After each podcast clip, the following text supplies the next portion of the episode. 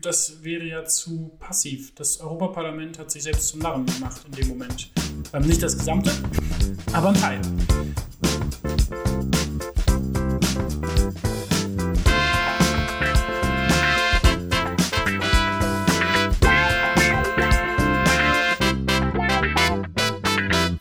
Hallo, liebe Coco. Hi Tim, schön dich zu sehen. Das geht mir genauso.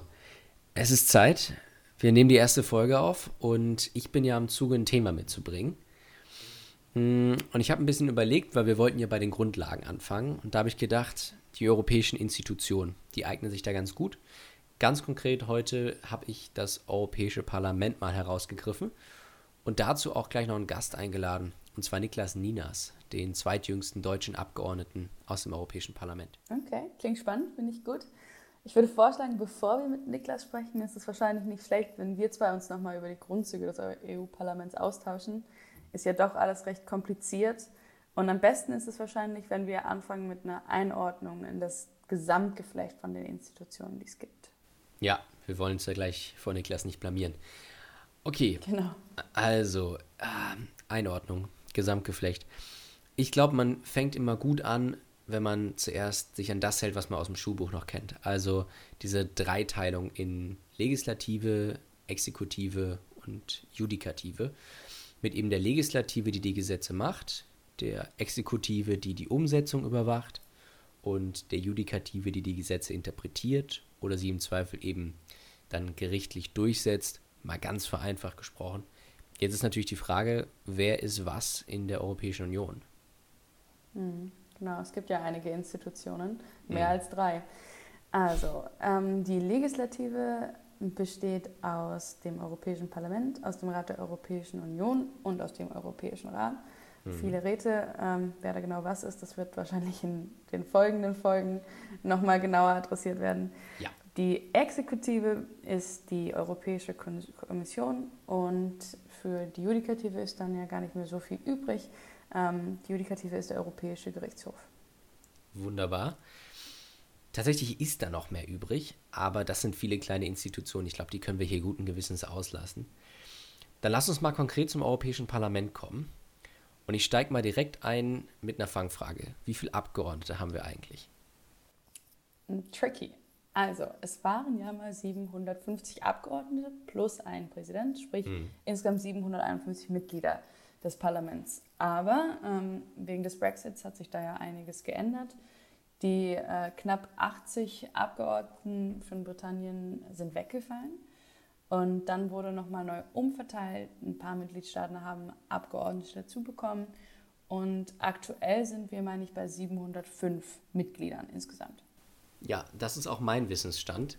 Was man da gut noch zu sagen kann, ist, dass von diesen 705 96 aus Deutschland kommen. Das ist auch tatsächlich die höchste Zahl, die ein einzelner Mitgliedstaat entsenden darf. Und natürlich Gegen, äh, das Gegenstück dazu, was ist das Minimum? Das sind sechs Abgeordnete. Das trifft zum Beispiel auf Luxemburg zu. Und da merkt man schon was ganz Entscheidendes, und zwar wie unterschiedlich wir Bürgerinnen und Bürger in der EU repräsentiert sind, weil Luxemburg, wenn ich mich richtig entsinne, über einen Daumen 600.000 äh, 600 Bürger Heißt im Klartext, dass ein Abgeordneter auf ungefähr 100.000 Bürger kommt. In Deutschland haben wir vielleicht 96 Abgeordnete, aber dafür natürlich auch 81, 82 Millionen Bürger. Das heißt im Klartext, dass auf einen Abgeordneten in Deutschland gut 800, teilweise sogar 900.000 Einwohner kommen, was einen riesen Unterschied ausmacht, was ja eigentlich total verrückt ist. Ja, genau. Weißt du denn, wie viele der 81 Millionen Deutschen bei der Wahl des EU-Parlaments wahlberechtigt sind? Das ist eine gute Frage. Also 81, 82 Millionen. Und wahlberechtigt ist man in Deutschland für die Europawahl ab 18, richtig? Ja, genau. Also in Deutschland ab 18, ähm, auch da gibt es aber Unterschiede in der EU. Okay. Zum Beispiel in Österreich wärst du schon ab 16 wahlberechtigt und in Griechenland ab 17 und bei uns eben erst ab 18. Hm. Okay, dann schätze ich mal 57 Millionen. Okay, knapp dran, ein bisschen zu wenig. Es sind tatsächlich insgesamt knapp 65 Millionen, die wahlberechtigt sind. Okay. Man muss da aber dazu sagen, dass von diesen 65 Millionen natürlich nicht alle letztendlich zur Wahl gehen. äh, Stichwort Wahlbeteiligung, die ist bei der Wahl des Europäischen Parlaments tatsächlich immer ziemlich niedrig. Ähm, jetzt 2019 waren wir ungefähr bei 50 Prozent, ähm, was wirklich ein Lichtblick ist im Vergleich zu den Vorjahren. 2014 waren wir europaweit noch bei gut 43 Prozent und jetzt sind wir zum allerersten Mal wieder über der 50 Prozent Marke. Und im europäischen Vergleich schneiden wir Deutschen tatsächlich gar nicht so schlecht ab, wie man immer meint. Mit, ich glaube, bei der Wahl 2019 etwas über 60 Prozent Wahlbeteiligung liegen wir an der Spitze im europäischen Vergleich. Genau. Und ich kann aber verstehen, warum generell die Europäer nicht so motiviert sind, bei der Wahl des Europäischen Parlaments zu stimmen. Weil es schon recht kompliziert ist zu durchschauen, was das Europäische Parlament eigentlich macht und das fängt ja damit an, dass man nicht mal genau versteht, wo das Europäische Parlament eigentlich ist. Es gibt ja merkwürdigerweise mhm. drei verschiedene Standorte. Ja. Also wenn man ganz offiziell drauf schaut, gibt es natürlich nur einen Sitz und das ist Straßburg. Da macht man sich aber zu einfach. In Straßburg tagt nämlich tatsächlich nur das Plenum, also alle Abgeordneten zusammen. Die Ausschussarbeit, die geschieht die meiste Zeit in Brüssel. Und die Administration, die Verwaltung, die alles zusammenhängt, die sitzt wiederum in Luxemburg. Also drei Standorte, völlig verrückt aus meiner Sicht, auch alleine aus ökologischen Gesichtspunkten, nicht allzu förderlich. Ähm, aber ja, die Franzosen halten tatsächlich daran fest, dass man weiter nach Straßburg kommt. Hm, ja, total absurd. Zeit- und Geldverschwendung. Gut, du hast gerade eben gesagt, dass in Brüssel Ausschussarbeit stattfindet. Wollen wir vielleicht mal kurz darüber sprechen, was ein Ausschuss eigentlich ist? Mhm, natürlich. Ich würde es immer so erklären, 705 Abgeordnete, die kannst du nicht an einen Tisch setzen und sagen, kommt Freunde, erarbeitet mal eine Lösung für irgendein Problem. Das funktioniert nicht. Also bis jeder da einmal gesprochen hat, da ist der Sitzungstag rum. Stattdessen arbeitet das Europäische Parlament, und so macht es tatsächlich auch der Bundestag, in einzelnen Ausschüssen. Das heißt, Abgeordnete mit dem gleichen Themenschwerpunkt, die sich für die gleichen Dinge interessieren, die kommen in einem kleineren Team zusammen, in einer kleineren Gruppe, wo aber die gleichen Mehrheiten oder Minderheiten repräsentiert sind wie im großen Plenum. Und die erarbeiten dann eben zu einem konkreten Thema einen Lösungsvorschlag und bringen den dann ins Europäische Parlament ein. Da wird er dann abgestimmt und dann geht der Themenvorschlag rüber an den Europäischen Rat. Also das ist ein Ausschuss. Mhm. Ich finde aber an der Stelle kann man auch gut nochmal das Thema Ausschüsse nehmen, um über die allgemeinere Frage zu sprechen, was sind eigentlich die Aufgaben des Europäischen Parlaments? Weißt du da was zu? Ja, ich glaube, wenn man es stichwortartig aus dem Schulbuch wiedergeben müsste, dann sind es drei Hauptkategorien. Äh, zum einen die Gesetzgebung, dann der Haushalt und die Kontrollfunktion. Äh, die Gesetzgebung ist, glaube ich, das, was einem ähm, am nahesten liegt mit dem Europäischen Parlament. Und ähm, wir haben ja zu Beginn bereits gesagt, dass das Europäische Parlament Teil der Legislative ist, sprich Teil des Gesetzgebers. Und das Europäische Parlament ist, wie gesagt, verantwortlich für unsere Gesetze. Man musste aber auf jeden Fall dazu sagen, dass das Europäische Parlament keine Gesetze vorschlägt. Sprich, die Gesetze, die es letztendlich gibt, kommen immer äh, auf Initiative der Europäischen Kommission, sprich der Exekutive. Deswegen wird das auch Initiativrecht genannt. Und was die, das Europäische Parlament dann macht, ist gemeinsam mit dem, Europäischen Rat der, mit dem Rat der Europäischen Union diese Vorschläge zu überarbeiten und äh, Verbesserungsvorschläge zu geben. Ja. Haushalt ist das nächste große Thema. Ich glaube, da kann ich kurz was zu sagen. Haushalt ist vereinfacht gesprochen die große, dicke Geldbörse der EU. Äh, die Idee dahinter ist, dass die EU immer einen Haushalt verabschiedet über mehrere Jahre, also einen Haushaltsrahmen und dann einzelne Haushalte für das jeweilige Jahr darin festlegt. Und das hat großen Einfluss, wie viel Geld die Europäische Kommission vor allem ausgeben darf. Und das übernimmt auch dann das Europäische Parlament gemeinsam mit dem Rat der Europäischen Union und legt da fest, wie viel Geld im Portemonnaie vorhanden ist. Genau. Und ähm, die letzte Aufgabe, das ist die, die ich irgendwie am schwammigsten und am wenigsten greifbar finde, das ist die Kontrollfunktion. Weißt du da vielleicht mehr dazu? Mhm. Also die Idee dahinter, so wie ich sie verstehe, ist, die einzelnen Bereiche, die einzelnen Institutionen haben sehr viel Macht. Und damit niemand sich mehr Macht nimmt, als ihm zusteht, gibt es eben dann die Kontrollfunktion, die heißt im Englischen auch Checks and Balances, dass die Institutionen gegenseitig im Blick behalten, wie viel Macht der jeweils andere, die jeweils andere hat. Und zu diesem Zweck schaut sich dann zum Beispiel das Europäische Parlament an, wie denn die Gesetze umgesetzt werden durch die Europäische Kommission oder wie die Gesetze interpretiert werden vom Europäischen Gerichtshof und justiert dann eben im Zweifel nach. Hm. Okay, ähm, ja, ziemlich viel, ziemlich viel Information. Ähm, nach wie vor alles ziemlich kompliziert. Ich glaube aber, wir sind jetzt bereit, um uns vielleicht noch eine andere Meinung dazu zu holen, die eventuell letzte Unklarheiten beseitigen kann. Ähm, was meinst du? Sollen wir Niklas dazu holen? Ja, ich finde, es ist ein guter Zeitpunkt. Und in diesem Sinne würde ich sagen, hallo lieber Niklas. Moin. Schön, dass du da bist.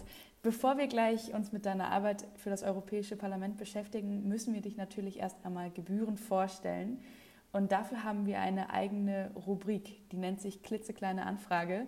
Du als Parlamentarier kennst dich mit den Anfragen natürlich bestens aus. Ihr habt große und ihr habt kleine und wir haben eine klitzekleine für dich. Und äh, da haben wir fünf kleine Fragen zu deiner Person und zu dem, was du tust. Und ich würde direkt mit der ersten anfangen. Wo bist du denn gerade? Ich bin gerade in meinem Homeoffice in Rostock. Und ähm, ja, es ist endlich wieder besseres Wetter und da freue ich mich drüber. Sehr schön, das ist hier tatsächlich auch so. Ähm, dann kommen wir direkt mal zur zweiten Frage. Was machst du von Beruf und wolltest du das schon immer werden? Ich bin Abgeordneter im Europäischen Parlament ähm, und Ganz ursprünglich wollte ich mal Gärtner werden. Also ähm, nicht so ganz äh, Ziel erreicht. Aber irgendwann hat sich das gegeben und ähm, dann wollte ich tatsächlich in die Politik und ähm, genau. Deswegen, also ich bin auf jeden Fall sehr zufrieden mit dem, was ich mache aktuell. Das ist gut. Und Gärtnern mache ich auch noch nebenbei, manchmal. Das heißt, der, der, kleine Niklas im, im Ruhrpott wollte gerne Gärtner werden und jetzt bist du Grüner geworden. Passt ja doch irgendwie ganz gut zueinander. genau. Was ist denn Europa für dich in einem Wort? Zukunft. Weil ich glaube, dass wir nur mit Europa eine große Zukunft haben und ich glaube, dass wir für die Zukunft Europas noch echt viel tun müssen. Mhm. Ja, da können wir uns, glaube ich, anschließen. Dann die vierte Frage. Was ist dein Lieblingsort in Europa? Ähm, ganz schwierig zu sagen, weil Europa so vielfältig ist und so unterschiedlich. Aber vielleicht kann man es so formulieren, dass mein Lieblingsort in Europa ist die Heimat, quasi, und das gilt quasi für alle, kann man das so sagen? Also, dass, glaube ich, jeder irgendwie echt happy ist, wenn man irgendwie zu Hause ist und wenn man sein eigenes Zuhause findet. Und ähm, das gilt für mich insbesondere, weil ich ja auch ein bisschen gereist bin und sonst was und immer wieder mal eine neue Heimat oder ein neues Zuhause gefunden habe. Ja, im ersten Moment habe ich gerade an das Heimatministerium von Horst Seehofer gedacht, aber jetzt mit der Erklärung, okay, dann fügt sich das dann doch noch ein. ja, nee, nee, das, das auf jeden Fall nicht. Ey, aber ansonsten, ganz ehrlich, die Ostsee ist einfach wunderschön, also immer herkommen. Ja, Nee, meine erste Assoziation war tatsächlich nicht das Heimatministerium, sondern eher, dass Heimat ja auch nicht unbedingt ein konkreter Ort sein muss. Heimat können ja auch Menschen sein. Also finde ich, ist eine sehr, sehr schöne Antwort. Ja, und ich glaube, dass ganz viele Leute hier halt auch eben eine Heimat finden, auch gerade weil man halt auch verschiedene Leute trifft und sonst was. Also das ist, glaube ich, ähm, ja, irgendwie so ein, so ein, so ein Zwischending. Und dann als letzte kleine Frage für dich, hast du eine aktuelle Netflix-Empfehlung für uns?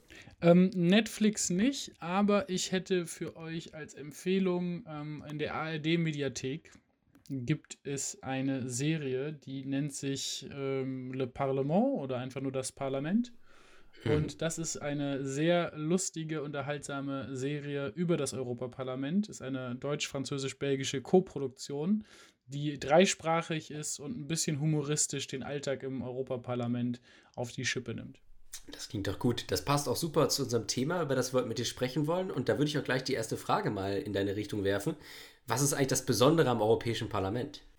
Also ich glaube, das Besonderste an diesem Parlament ist, ist, dass das einzige Parlament, wo so viele verschiedene ähm, Sprachen gesprochen werden und so viele Menschen aus verschiedenen Nationen wirklich vertreten sind. Wir haben insgesamt 27 Mitgliedstaaten und dementsprechend auch 705 Abgeordnete aus diesen 27 Mitgliedstaaten und wir sprechen in 22 Sprachen.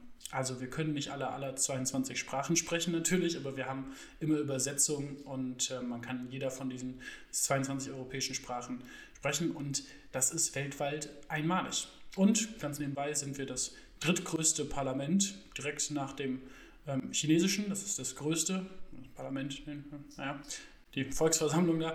Ähm, und das zweitgrößte ist ähm, das deutsche Parlament. Das ist immer noch größer als das europäische Parlament. Dann lass uns doch mal darüber sprechen, wie dieses drittgrößte Parlament denn eigentlich zustande kommt. Stichwort Wahlbeteiligung.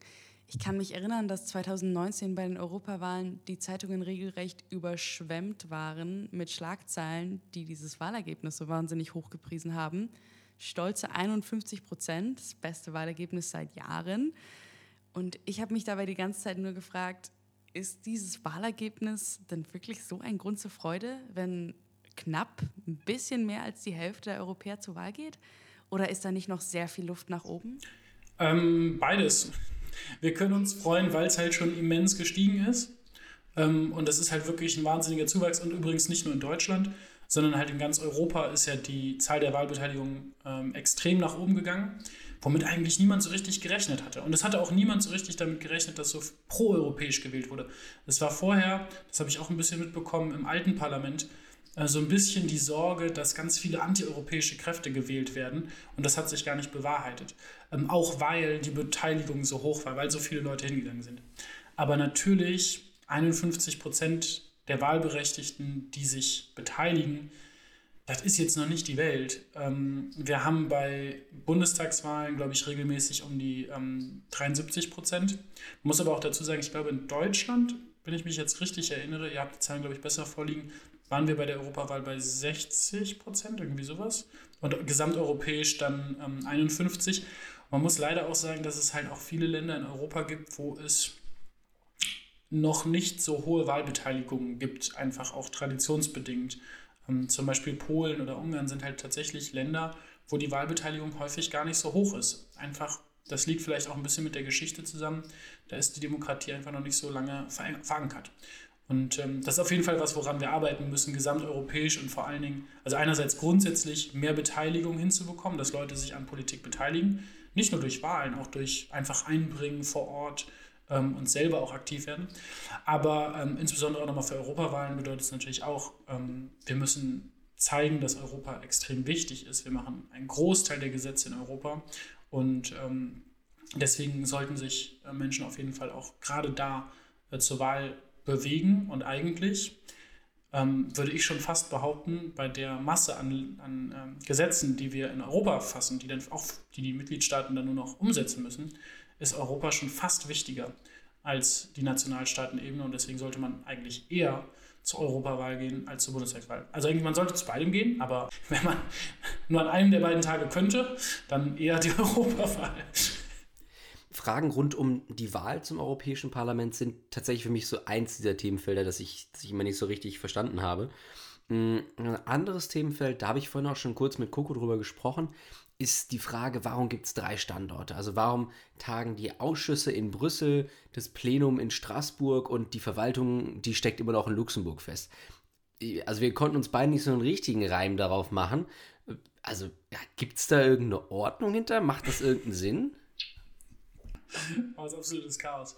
Ähm, und ähm, ja, das versteht auch keiner und ich verstehe es auch nur bedingt. Also klar, man kann das irgendwie herleiten. Also mal die Geschichte dahinter ist folgende. Ähm, das Parlament selbst, ähm, also die EU gibt es ja nicht einfach so aus sich heraus, sondern die wurde erstmal, gab es eine Vorläuferorganisation und davon eine Vorläuferorganisation und so weiter. Ähm, und ganz am Anfang gab es halt ein kleine, kleines Bündnis aus Italien, Deutschland, Frankreich, ähm, und den Benelux-Staaten, also Belgien, Niederlande und Luxemburg. Ähm, und die haben sich über Kohle und Stahl gehalten. So, das war, da gab es noch kein Parlament. Das wurde erst viel, viel später gegründet, als mehr Staaten dazu kamen. Und das sollte dann auch nur sein, so, ja, also da wurden dann halt aus, dem, aus den einzelnen Nationalparlamenten Leute hingeschickt. Das war der Ursprung vom Europäischen Parlament. Und da hat man geguckt, ja, wo kann man die denn hinschicken, dass sie sich mal unterhalten und das irgendwie so ein bisschen ausgleichen, ne? dass man ne, einfach aus den Regionen irgendwie was mitnimmt, eben diesen sich unterhalten Gedanken hinbekommt, haben wir geguckt, wo findet man denn Gebäude. Und dann haben wir gesehen, okay, in Straßburg, da gibt es halt eh gerade das Gebäude vom ähm, Europarat. Das ist nochmal eine ganz andere Institution, die hat gar nichts mit der EU zu tun. Ähm, aber die haben auch ein großes Gebäude halt und es steht halt zufällig in Straßburg. Straßburg liegt in Frankreich und das ist ja eben auch ein Mitgliedstaat von der EU. Und dann haben wir gesagt, das wird ja eh nicht die ganze Zeit benutzt, dann können wir doch sicherlich dieses Gebäude da einfach mal mitnutzen, während wir da unser Europaparlament tagen lassen. Dann hat man gesagt, jo, machen wir. So. Und dann wurde das irgendwie immer größer und größer und größer. Und dann haben wir gesagt, okay, wir brauchen ein eigenes Gebäude. Und jetzt schreiben wir auch in den Verträgen fest, wo der Sitz ist. Ähm, und dann schreiben wir in den Verträgen halt fest, der Sitz ist in, ist in Straßburg. So, und dann haben die da ein Gebäude hingebaut, sieht auch super schön aus, tolles äh, Parlamentsgebäude, alles super. Man hat aber in der ganzen Zeit, während man halt da getagt hat, also schon vorher, hat man halt die Verwaltung immer in Luxemburg gehabt. Einfach, weil halt alles in Luxemburg, da waren halt die ganzen Verwaltungsgebäude und das wurde auch schon gebaut. Und dann hat man gesagt, okay, Verwaltung von da, das geht ja, dass man dann, ne, ist ja auch nicht so weit weg. So, und dann hatte man die Verwaltung in Luxemburg, man hatte dann diese Parlamentsgebäude in Straßburg. Jetzt hat das Parlament an Bedeutung zugenommen, hat ein eigenes Gebäude auch bekommen in Straßburg und wurde festgeschrieben in den Verträgen. Also Verträge sind so wie die Verfassung von der Europäischen Union. Also sehr wichtiges Dokument. Und wenn das da drin steht, dann wird das auch so gemacht. Und da wurde aber in dieser Verfassung auch festgeschrieben, dass die Kommission und der Europarat, äh, der, sorry, der Rat der Europäischen Union, ähm, dass die sich in Brüssel treffen. Ähm, auch historisch gewachsen, ähnliche Geschichte. Da war halt ein Gebäude frei, hat man halt genutzt. So. Und jetzt ist es aber so, dann hat, wurde die Arbeit immer mehr für beide, für alle drei Institutionen, ähm, sodass man das auch, ne, dass wir jetzt auch ein eigenständiges Parlament haben, eigenständige Kommission, eigenständigen Rat. Und ähm, wenn man jetzt zusammenarbeiten will oder muss und man sich häufig treffen muss, wir müssen uns sehr häufig treffen, dann ist das nicht so praktisch, wenn man die ganze Zeit zwischen Straßburg und Brüssel hin und her fährt. Und deswegen ähm, haben die Parlamentarier immer so nach Brüssel geschielt, haben so geguckt, hm, können wir nicht nach da kommen oder wollt ihr nicht mal hierher kommen und hier euch, also in Straßburg vielleicht einen Sitz machen. Und dann hat Brüssel relativ zügig reagiert, also die Stadt Brüssel. Und die Stadt Brüssel hat einfach so ähm, ein riesiges Parlamentsgebäude hingebaut. Ohne Auftrag. Also die EU hat das nie in Auftrag gegeben, sondern Brüssel hat das einfach hingebaut und hat gesagt, guck mal hier, hier steht ein Parlamentsgebäude, das könnt ihr nutzen, kommt doch einfach vorbei. Und dann hat das Europäische Parlament gesagt, ja, dann kommen wir jetzt vorbei. Und jetzt sind wir eigentlich immer da und das macht die Arbeit auch wesentlich einfacher, weil wir natürlich viel schneller mit der Kommission arbeiten können, mit dem, mit dem Rat arbeiten können und so weiter. Und deswegen wird da der Großteil der Arbeit gemacht, eben diese Ausschussarbeit, die ganzen Trilogverhandlungen und so weiter. Dann hat aber Frankreich gesagt, Moment mal, in den Verträgen steht drin, Straßburg ist der Sitz, ihr müsst hierher kommen.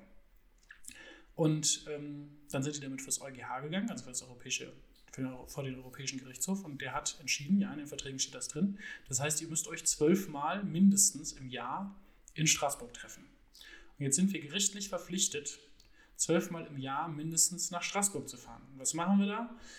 Wir bereiten alle Sachen vor in Brüssel, besprechen die mit den anderen Institutionen, verhandeln, pipapo, haben dann quasi unsere Beschlüsse soweit fertig, dass wir die nur noch zur Abstimmung geben brauchen. Und dann fahren wir nach Straßburg machen die Abstimmung, wo wir eh schon wissen, nicht immer, man weiß nicht immer, was bei den Abstimmungen rauskommt, aber beim Großteil weiß man schon, wir haben das ja schon, man hat die Mehrheiten ja schon vorher organisiert. Ähm, dann stimmen wir das ab und dann fahren wir wieder zurück. Und das ist absolut albern, das findet einfach niemand gut. Das Problem dahinter ist nur, man kann es nur ändern, wenn alle Mitgliedstaaten zustimmen. Alle. Und es gibt einen Mitgliedstaat, der immer Nein sagt. Das ist Frankreich. Die sagen immer Nein. Straßburg ist und bleibt der Sitz des Parlaments und ihr kommt hier gefälligst hin. Und es ist sehr nervig. Ähm, und es ist insofern auch nervig, weil der französische Präsident immer sehr proeuropäisch tut und das auch in vielen Punkten ist. Und es ist auch eigentlich ganz toll. Aber wenn er mal wirklich eine sinnvolle, gute, proeuropäische Aktion bringen wollen würde, dann würde er endlich zustimmen, dass wir alle nach Brüssel gehen. Oder von mir aus kann auch die Kommission und der Rat einfach nach Straßburg umziehen. Straßburg ist tatsächlich schöner als Brüssel. Aber dieses die ganze Zeit hin und her fahren ist sowas von albern, das kann man auch wirklich niemandem mehr erklären. Ähm, und das muss wirklich zügig aufhören. Gott, ich finde es echt sehr schwer nachzuvollziehen, warum Frankreich sich da weiterhin querstellt. Tradition hin oder her. Vor allem mit Macron an der Spitze, der sich selbst ja gerne als den größten Europäer überhaupt inszeniert. Und das ist ja eine Möglichkeit, eine richtig gute proeuropäische Tat zu vollbringen, die auch viel Kritik an der EU entgegenwirken würde. Naja, aber ich glaube, mit der Meinung bist du im EU-Parlament ja auch nicht alleine. Was mich jetzt interessieren würde, wäre, wie das denn eigentlich zu Corona-Zeiten abgelaufen ist. Wart ihr Parlamentarier dann weiterhin gezwungen, zwölfmal im Jahr nach Straßburg rüber zu düsen und dann zwischen Brüssel und Straßburg hin und her zu pendeln? Oder seid ihr einfach daheim vor euren Bildschirm geblieben? Ähm, ja, das war auch Also wir haben relativ zügig das Parlament ähm, dicht gemacht. Also mit dicht gemacht meine ich, wir haben nicht die Arbeit aufgehört, ganz im Gegenteil. Ähm, wir haben noch sehr, sehr viel entscheiden müssen und zwar ziemlich zügig, um Gelder zugänglich zu machen und so weiter. Gerade in Krisenzeiten ist es sehr wichtig, da handlungsfähig zu sein. Aber der Präsident des Parlaments hat, wie ich finde, auch zu Recht erkannt, dass wenn man aus allen Regionen Europas Menschen in eine Stadt bringt, ähm, die da dann, also in Brüssel, und die dann da einmal aufeinandertreffen lässt und dann alle wieder zurückfahren, dass die Wahrscheinlichkeit sehr hoch ist, dass, sich mal, dass irgendjemand Corona mitbringt, das da verteilt und das dann alle zurückbringen. Und dementsprechend, weil wir halt so häufig hin und her fahren, ähm, wurde halt gesagt, okay, bitte kommt nur, nur wenn es absolut notwendig ist. Das heißt, es wurden alle Ausschusssitzungen ähm, digital veranstaltet. Das heißt, wir haben ein Tool dafür eingerichtet. Am Anfang war es absolutes Chaos, muss ich sagen. Ähm, ich bin in einem Ausschuss, der ähm, als erstes ganz viel arbeiten musste. Also wir hatten halt diese, was ich eben sagte, die Corona Response Initiative, also die Corona, ähm, wie sagt man, Antwort, also direkte ja, Re Reaktion, haben wir was zu gemacht und das mussten wir halt überprüfen. Und wir hatten dieses Tool noch nicht und dann haben wir über Zoom das gemacht oder erstmal über Telefon und so, es war komplettes Chaos. Ähm, aber am Ende hat es ganz gut geklappt. Und dann hieß es aber sehr schnell tatsächlich wieder aus Frankreich, ja, ja, aber nach Straßburg müsst ihr kommen, das ist noch alles okay, hier ist Corona gar nicht schlimm. Und wir so, ja, aber was ist, wenn wir das mitbringen? Dann bringen wir das doch nach Straßburg. Nein, nein, ihr müsst jetzt wieder nach Straßburg kommen und hier eure Plenarsitzung machen. Also es kam wirklich aus dem Élysée-Palast diese, diese Antwort und dass wir sonst wieder vor das EuGH ziehen, wenn ihr das nicht macht. Und dann haben, haben wir gesagt, das ist, das ist zu gefährlich, das ergibt keinen Sinn und Gesundheitsschutz geht vor. Und dann ähm, haben wir das äh, nicht gemacht und waren jetzt eigentlich seit, ähm, äh, ich glaube, März nur in Brüssel, also seit März waren wir nicht mehr in Straßburg, ähm, haben da auch Plenarsitzungen gemacht. Äh, wenn man im Plenum reden wollte, musste, also muss man immer noch vor Ort sein oder in einer Vertretung des Parlaments in den Hauptstädten, also oder zum Beispiel in größeren Städten, in München gibt es zum Beispiel auch eine Vertretung, aber ich fahre zum Beispiel dann nach Berlin, wenn ich im Plenum spreche. Und dann werde ich halt gefilmt und dann wird es dann ähm, übertragen und gestreamt und so. Ähm, die Ausschüsse kann ich von zu Hause besuchen und auch Abstimmungen können wir von zu Hause machen. Da kriegen wir dann die Liste zugeschickt, dann müssen wir ähm, das ausdrucken, ausfüllen, unterschreiben, einscannen, rüberschicken. Bisschen komplizierter, aber eigentlich ähm, hat sich gezeigt, wie eigentlich in vielen Bereichen, glaube ich, dass das alles möglich ist und ähm, dass man gut auch online arbeiten kann. Und ähm, wir müssen mal gucken, was wir davon vielleicht auch übertragen können, wenn Corona mal vorbei ist. Okay, das hört sich auf jeden Fall so an, als hätte die Corona-Krise eure Arbeit im Europaparlament ziemlich durcheinander gebracht. Und gerade für dich muss das echt enttäuschend gewesen sein. Du warst ja zu Beginn der Pandemie noch nicht mal ein Jahr Abgeordneter und dann musstest du schon Straßburg und Brüssel verlassen. Und wenn ich mich richtig erinnere, dann war ja dein Start als Abgeordneter auch schon ziemlich turbulent. Es ging ja los mit der Wahl unserer Kommissionspräsidentin Ursula von der Leyen. Und da möchte ich auch gerne nochmal nachhaken, wie das denn aus der Perspektive eines Parlamentariers damals abgelaufen ist. Ich meine, dass das EU-Parlament vor der eigentlichen Wahl damals gesagt hatte, dass sie unbedingt einen Spitzenkandidatin als äh, Kommissionspräsidentin ähm, gerne hätten. Und jetzt stehen wir da mit Ursula von der Leyen, die ja keine Spitzenkandidatin gewesen ist. Würdest du sagen, dass das EU-Parlament da irgendwie übergangen worden ist? Ähm, nö, das, das wäre ja zu passiv. Das Europaparlament hat sich selbst zum Narren gemacht in dem Moment. Ähm, nicht das Gesamte, aber ein Teil. Ähm, die Sache ist die, in den Verträgen steht drin, ähm, der Rat schlägt eine Person vor, ähm, die Kommissionspräsidentin werden soll. Und dann muss das Parlament dem zustimmen. Ähm, wenn das Parlament nicht zustimmt, dann muss der Rat jemand anderes vorschlagen. Das heißt, wir hätten als Parlament uns hinstellen können und sagen können, und das haben wir im Vorhinein eigentlich auch gemacht, wir haben gesagt, nur jemand, der Spitzenkandidatin war, in dem Wahlkampf, der auch wirklich angetreten ist mit der Ansage, ich will Kommissionspräsidentin werden, so wie ähm, ja die Spitzenkandidaten bei der Bundestagswahl antreten mit der Ansage, ich will Kanzler oder Kanzlerin werden. Genauso sind diese Spitzenkandidaten bei der Europawahl angetreten und dann sollte auch jemand von denen ähm, Kommissionspräsidentin werden. Und ähm, das hätten wir durchsetzen können, indem, wenn jetzt von der Leyen gekommen ist, hätte das Parlament einfach sagen müssen, ich habe die nicht auf der Spitzenkandidatenticket gesehen, also nein. Und dann nächste Person vorschlagen. Und dann kommt, weiß ich, Peter Altmaier, und dann war auch kein Spitzenkandidat, okay, nein. Und nächste Person und so weiter. Und das einfach knallhart durchziehen, bis das bis der Rat jemanden vorschlägt, der Spitzenkandidat war. Und da gab es genug Auswahl. Ich meine, ähm, die SPD hatte einen, also die Sozialdemokraten hatten einen Spitzenkandidaten, ähm, die Konservativen hatten einen Spitzenkandidaten, die Grünen hatten, eine, hatten zwei Spitzenkandidaten, die Liberalen hatten sieben Spitzenkandidaten. Also da gab es genug Auswahl, ähm, die man sich hätte nehmen können. Aber das Parlament und auch nicht das gesamte Parlament, sondern ähm, die Fraktionen von EVP, also Konservativen, SD und ähm, Liberalen, ähm, sind eingeknickt. Die haben eine knappe Mehrheit ähm, im Parlament. Die ist relativ dünn, aber ähm, die deutschen Sozialdemokraten fanden das gar nicht gut, haben nicht für von der Leyen gestimmt. Deutschland war auch übrigens im Rat das einzige Land, was nicht vor Deutschland für die eigene Kommissarin gestimmt hat, sondern hat sich da enthalten, weil in der Bundesregierung die Sozialdemokraten auch Nein gesagt haben. Ähm, und ähm, dann hat man sich darauf verlassen, dass die PIS-Partei aus Polen noch zustimmt. Angela Merkel hat dann in Polen angerufen und gesagt, stimmt bitte zu, ähm, dass von der Leyen Präsident wird. Und dann ist es durchgewunken worden. Und das finde ich sehr traurig, weil sich dadurch das Parlament ähm, selbst entmachtet hat. Wir hätten da einfach hart bleiben müssen und sagen müssen, nein, ähm, wir bleiben dabei und ähm, wir nehmen nur ähm, eine Spitzenkandidatin oder einen Spitzenkandidaten an. Und für mich persönlich, das war natürlich auch so eine Situation, also ich war da ja ganz neu im Parlament und das ist eine sehr spannende Situation gewesen und sehr frustrierend auch gewesen, weil ähm, ihr müsst euch das so vorstellen, an dem Mittwoch, das war ein Mittwoch, ähm, wo, wo wir in Straßburg waren und an diesem Mittwoch sollten, äh, am Donnerstag sollten wir den Präsidenten des Parlaments wählen.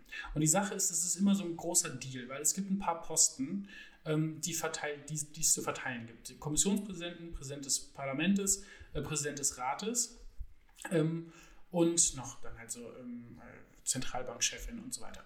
Und da musst du halt immer gucken, dass halt alle Parteien berücksichtigt werden und so weiter und Vizepräsidenten und pipapo. Und äh, wir haben die ganze Zeit mit den Sozialdemokraten, den Konservativen und den Liberalen geredet, haben gesagt, so, ähm, wir, wir, wir machen das gerne mit euch, wir kriegen da irgendwie eine Lösung hin, dass wir das an, an Inhalten festmachen, aber dass ihr dann irgendwie die Kommissionspräsidentin kriegt, Präsident des ähm, des Rates und so weiter. Aber die einzige Möglichkeit, die wir sehen, weil wir kriegen auch keine Kommissarin, weil wir haben keine Regierungsbeteiligung als stärkste Kraft, ähm, dass wir die Präsidentschaft, äh, Präsidentschaft des Parlaments bekommen. Und an diesem Mittwoch habe ich noch mit ähm, Kolleginnen und Kollegen geredet von anderen Fraktionen und wir haben das besprochen. Wir haben uns halt unsere Fraktionsvorsitzende vorgeschlagen als Präsidentin des Parlaments. Und es war klar, wenn sie Präsidentin wird, dann setzen wir das durch mit den Spitzenkandidaten.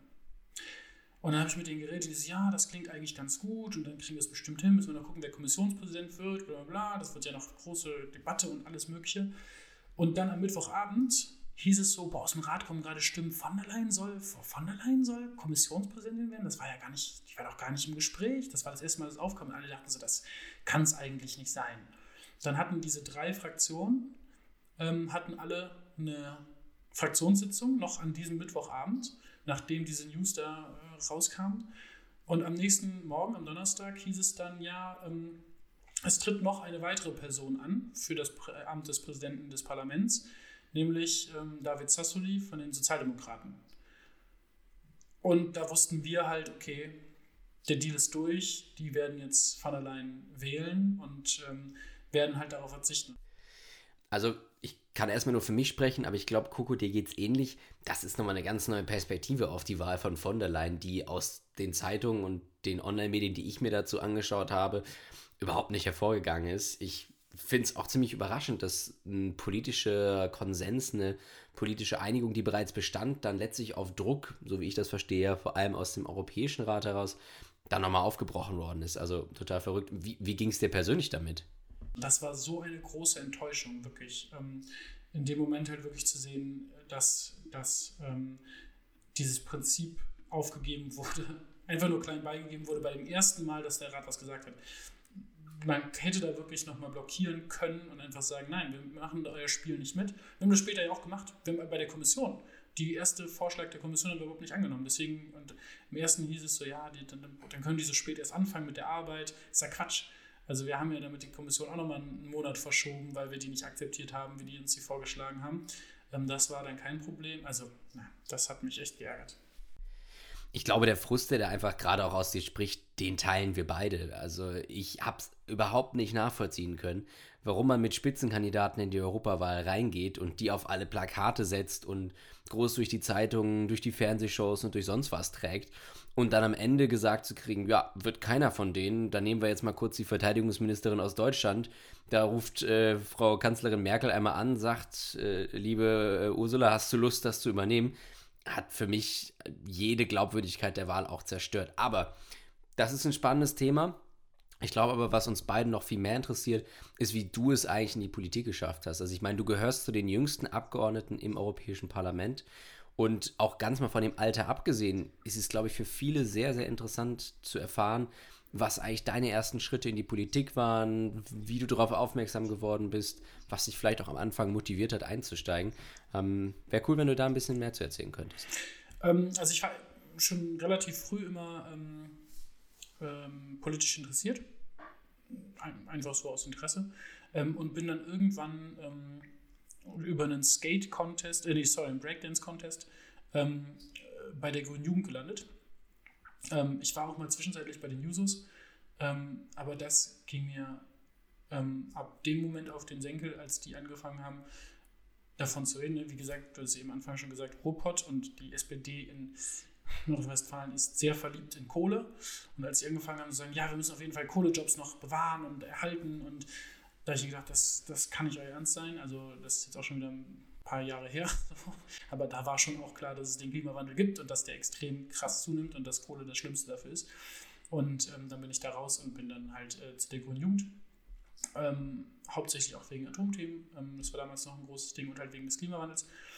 Ähm, und dann habe ich erstmal sehr viel Jugendarbeit gemacht und Jugendpolitik. Also wir haben halt solche Festivals veranstaltet, Kulturangebote gemacht, ähm, so ein kleines ähm, ja, so eine Bühne aufgestellt und, und junge Bands auftreten lassen, ähm, die gratis gespielt haben für Leute, die das gratis zuhören konnten, sodass man sich einfach kennenlernen konnte und es war einfach cool. Ähm, ja, und dann ähm, haben wir, ähm, genau, dann habe ich das gemacht und dann immer mehr und dann thematisch immer mehr reingekommen und so kommt man halt einfach rein. Man lernt mehr Leute kennen, man sieht Themen, die einem interessieren. Ähm, und dann ähm, bin ich ähm, nach Rostock gezogen zum Studium und habe hier halt ähm, Recht studiert. Und ähm, da habe ich mich fokussiert auf den Bereich Europarecht und internationales Recht, einfach weil ich da ein großes Interesse dran habe. Und gleichzeitig gibt es bei den Grünen ähm, zumindest so ähm, Arbeitsgemeinschaften, die sich auch thematisch, quasi wie Ausschüsse, ja, mit halt Themen beschäftigen. Und da gibt es eben auf Landesebene und dann einmal auf Bundesebene. Und da bin ich dann halt delegiert worden also dahin geschickt worden in Vertretung für Mecklenburg-Vorpommern zur Bundesarbeitsgemeinschaft. Und da ähm, für Europa und einmal für Internationales. Und da ähm, habe ich mich dann sehr mit dem Thema beschäftigt, habe mich sehr dafür interessiert und sehr für Europathemen interessiert und habe gleichzeitig halt noch über Studium auch noch zufällig ähm, Europarecht studiert und mich da auch fokussiert drauf. Und ähm, dann kam irgendwann ähm, der, die Europawahl ähm, näher. Und dann habe ich gesagt, ja, ich würde das jetzt versuchen, da auf, darauf zu kandidieren. Ich kenne einige Leute in der Partei, ich kenne mich aus in dem Thema. Ich ähm, habe, glaube ich, eine coole Plattform, also ein cooles Thema, was ich behandeln will, was sonst noch niemand behandelt, was aber wichtig ist, nämlich Regionalentwicklung. Ähm, das macht halt kaum jemand, obwohl es ein sehr, sehr wichtiges Feld ist, weil ein Drittel des Haushalts darüber verteilt wird und man damit sehr viel machen kann, um Klimawandel zu stoppen und Leute und Regionen voranzubringen und ähm, Bürger zu, zu stärken. Ähm, genau, und dann bin ich damit angetreten und ähm, wurde auch gewählt, auf, halt bei diesem Parteitag ähm, und wurde da auf Platz 18 gewählt und dann, ähm, äh, ja, dann haben wir 21 Prozent bekommen und dementsprechend bin ich ins Europaparlament gewählt worden. Ich finde das super beeindruckend. Du bist ja wirklich mit 27 ins EU-Parlament eingezogen. Das ist ja quasi ein kometenhafter Aufstieg, den du da hingelegt hast. Angenommen, es hört jetzt irgendjemand zu, der auch mit 27 im EU-Parlament sitzen möchte. Hast du da irgendwie einen Tipp? Wie genau, wie hat das funktioniert? War das einfach nur Glück? Oder was hat da äh, reingespielt? Mhm. Politik ist immer auch ein, nein, Glück würde ich nicht sagen, aber ein, ein, ein Geschäft, das auch immer von Zeitpunkten abhängig ist. Ähm, also ganz ehrlich, wenn die Wahl zwei Jahre vorher stattgefunden hätte, da war das Klimathema einfach nicht so bewusst in der Gesellschaft. Und da hätten wir nicht 21 Prozent gekriegt, sondern vielleicht, vielleicht 12. Dann wäre ich nicht drin gewesen.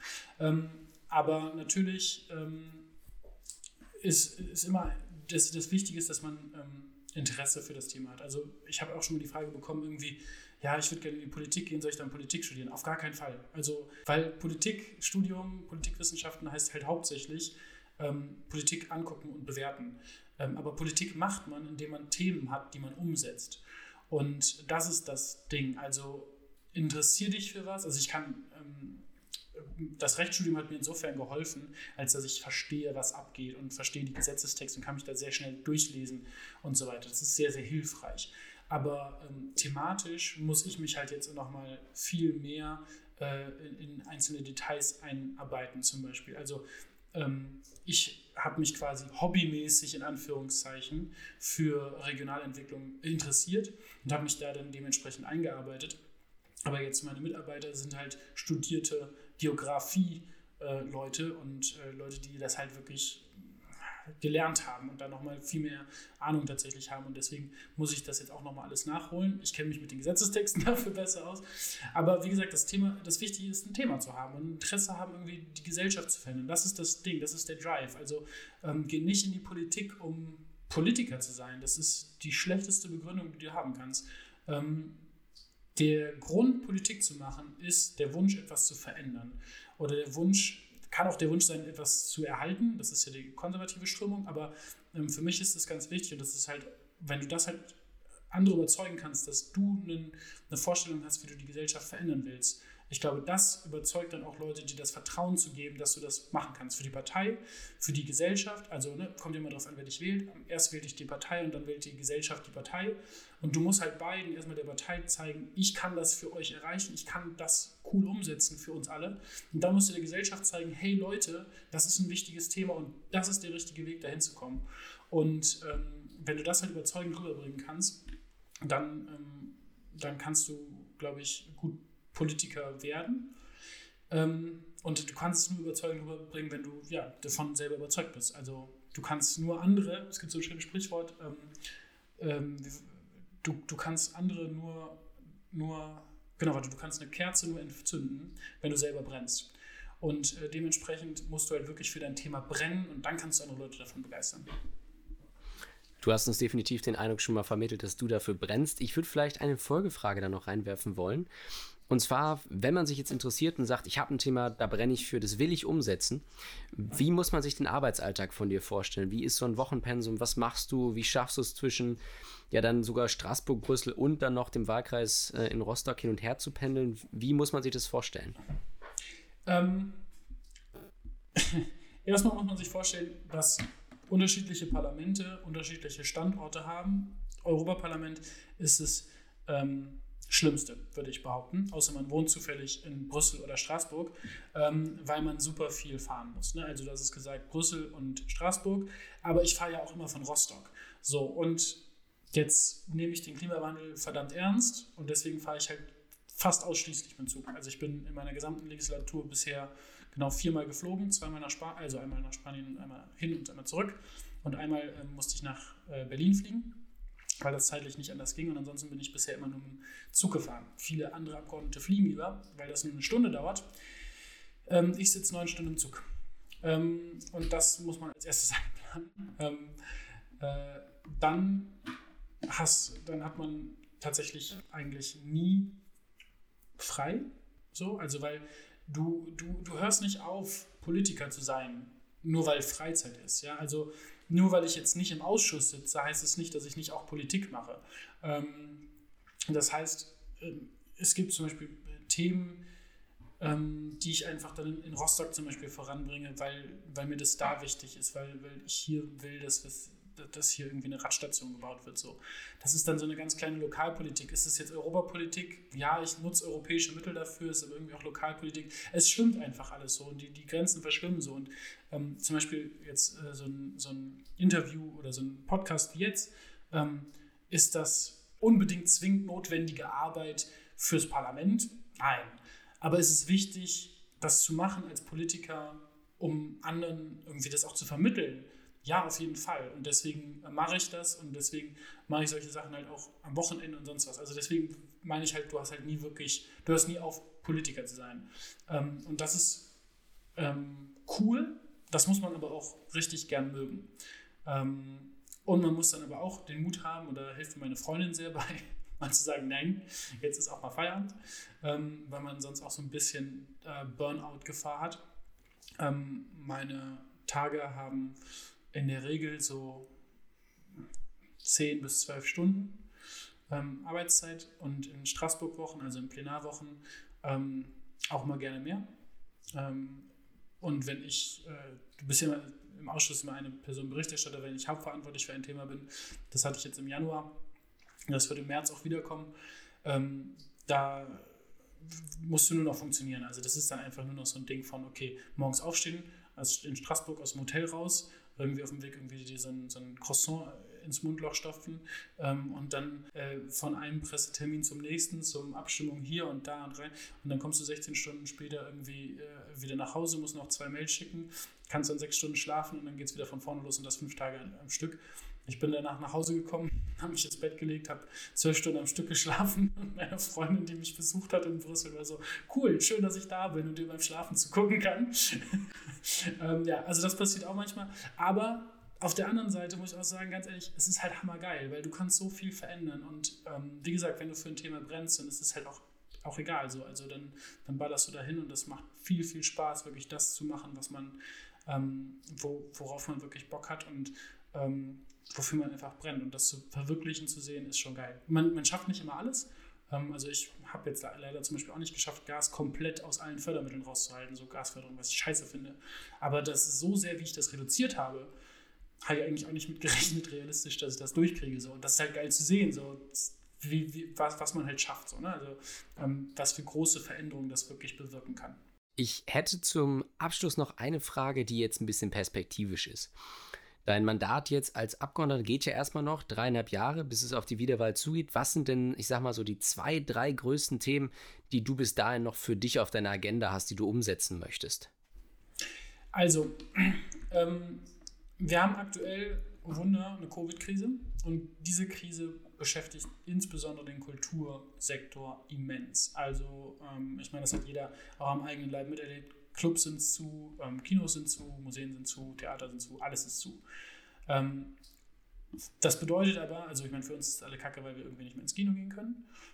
Das bedeutet aber für alle Schauspieler, für alle Musiker, für alle ähm, KünstlerInnen, die haben kein Einkommen. Die haben gerade ein richtig großes Problem. Und in Deutschland ist es noch erträglich, weil wir ähm, ein ganz gutes soziales Netz da haben. Ähm, Im größten Teil Europas aber nicht. Und da wird auch gerade in Polen und Ungarn sehr viel dafür getan, ähm, dass Künstler es sehr schwierig haben, wenn man Kunstfreiheit bekämpfen möchte. Und das ist ein Thema, ähm, was mir noch sehr wichtig ist, dass wir da ein soziales Netz schaffen für Künstlerinnen und Künstler und dass wir die Kulturszene den, ähm, diese Covid-Krise auch überlebt. Das ist ein großes Thema, was jetzt ganz konkret äh, in den nächsten Monaten anstehen wird. Ähm, ein anderes Thema ist das Thema ähm, Bürgerbeteiligung. Wir haben jetzt gerade, ähm, jetzt vor der Winterpause noch, ähm, die Rahmenverordnung für die Strukturmittel abgeschlossen. Und da habe ich es geschafft, ähm, Bürgerbeteiligung aufzuwerten. Das heißt, ähm, ja, so ein Bürgerhaushalt, das heißt, dass, dass Leute einfach mitreden können, wo das Geld ausgegeben wird, muss man einfach zu sagen. Das muss aber noch umgesetzt werden. Also die Möglichkeit besteht und mein Ziel ist jetzt, dass das auch genutzt wird. Das ist leider keine Selbstverständlichkeit und da muss man den Regierenden in den Ländern äh, sehr viel auf die Füße treten. Und das ist ein anderes Ding, wo ich halt jetzt dafür arbeiten werde, dass wir viel auf Füße treten in ganz Europa und dass wir Bürgerinnen und Bürgern die Möglichkeit geben, mitgestalten zu können. Weil dann kannst du plötzlich ähm, in deiner Schule mitreden, wie ähm, das Schulgebäude neu gestalten wird. Ähm, oder du kannst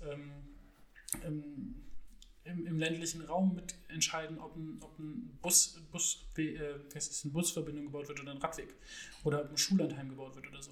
Und das ist halt, glaube ich, eine super gute Maßnahme, um Politikverdrossenheit auch entgegenzuwirken.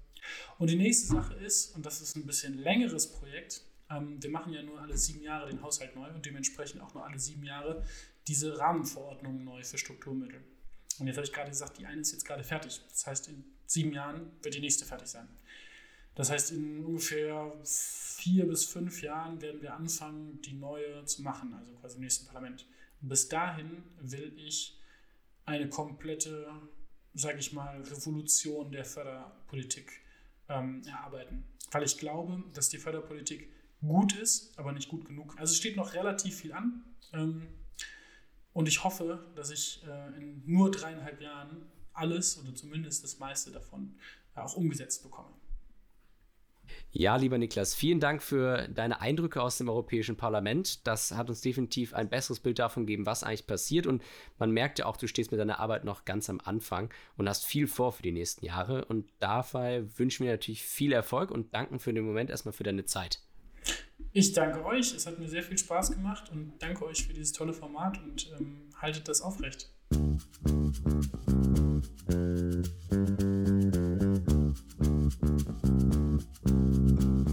Hinter diesem Podcast stehen mehr Leute als nur Coco und Tim. Zuständig für die Produktion ist Simon Lenze. Verantwortlich für Themen und Gäste sind Lara Schafmeister, Judith Wolf und Hannah Klar. Die Technik übernimmt Lars Meyer. Und federführend bei Social Media sind Fritz Fehlert und Kaspar Österling. Zu guter Letzt gebührt ein ganz besonderer Dank Jonathan Engel, Leo Gillhaus, Corbinian Franken und Felix Buschmann.